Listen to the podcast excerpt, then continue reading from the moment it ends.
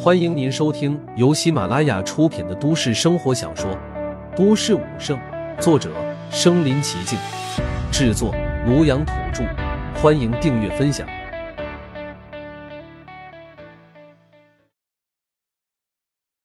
第一百六十三集，往冰城战场进发。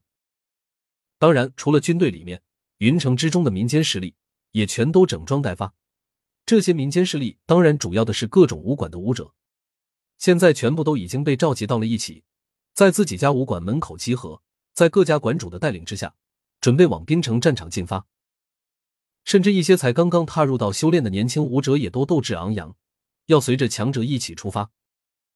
虽然他们没有强大的战斗力，他们他们却拥有着满腔的热血和奋不顾身的勇气。有时候，这股热血和勇气，甚至可以抵消掉很多实力方面的差距。身在空中的陆凡。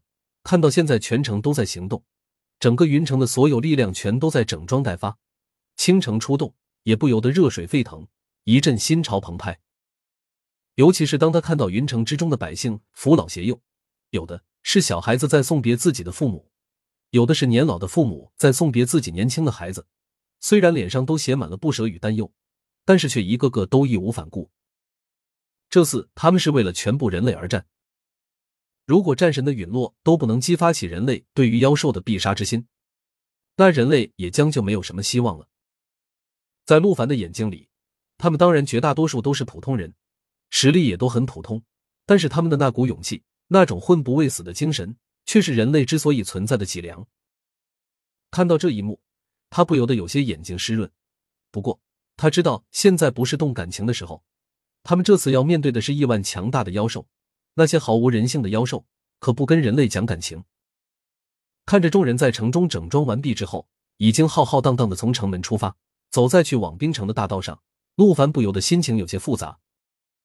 这些可都是人类中的英雄儿女，只是此时不知道又有多少人能够完好的回来，不知道有多少的家庭将会变得残缺不全。对方可是凶残之极的妖兽，这样的一次战斗必定是凶多吉少。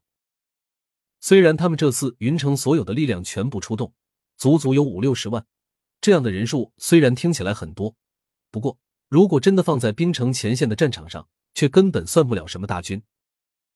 要知道，在冰城那边前线的战场上，简直就是一个吃人的修罗地狱，在那里每天损耗最大的就是人命。在这么多年跟妖兽的持续战斗中，人族陆陆续续的投入到冰城前线的兵力多达数千万，每次经过一场大的战斗之后。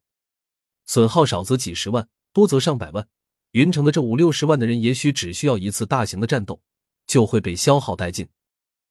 要知道，那边的妖兽数量实在是数不胜数，而且繁殖的数量远远的超过人类，他们的实力也异常的强大。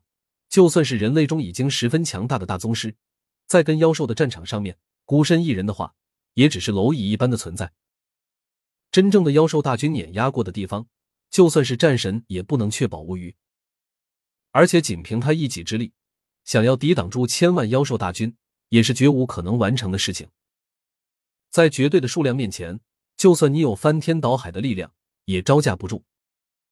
真正能够左右一场百万、千万级别的大军的战场上局势的，恐怕也只有神将中的最强者神帝方能够做到。然而现在，即便是连人类中的至强者神帝级别的神将都已经损耗了一名。可见前线战场上的战况有多么的激烈，多么的可怕。普通人上去之后，甚至连对方的样子都没有看清，就已经殒命。这种级别的战争将是种族之间生死存亡之战，每一次的战斗都将会是死战。云城距离冰城路途遥远，陆凡身在空中御空飞行，看着地上的云城的大军在一点点往前移动，不由得心中十分的着急。按照这个行走速度的话，不知道要多久才能够到达千里之外的冰城。林森，你那边有没有拥有传送能力的神将？我这边的云城的部队行走速度太慢了，恐怕等我们到的时候，那边的战争都已经结束了。赶快想想办法，怎么样能够把他们尽快的运过去？陆凡给已经回到了冰城的林森发出了一道神念。好的。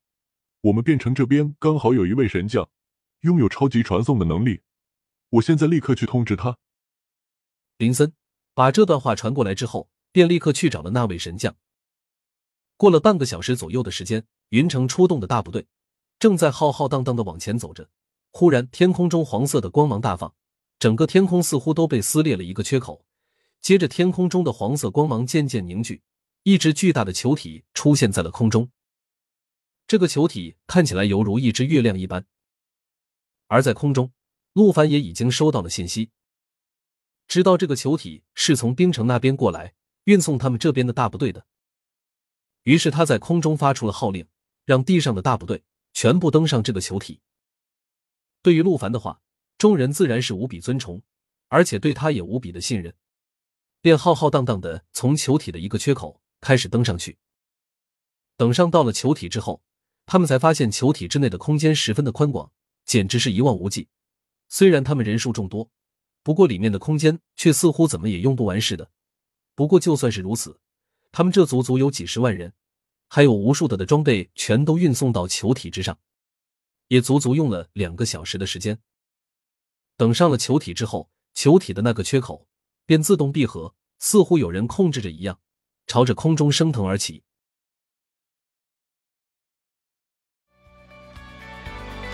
本集播放完了，点赞、评论、加订阅，继续收听下一集。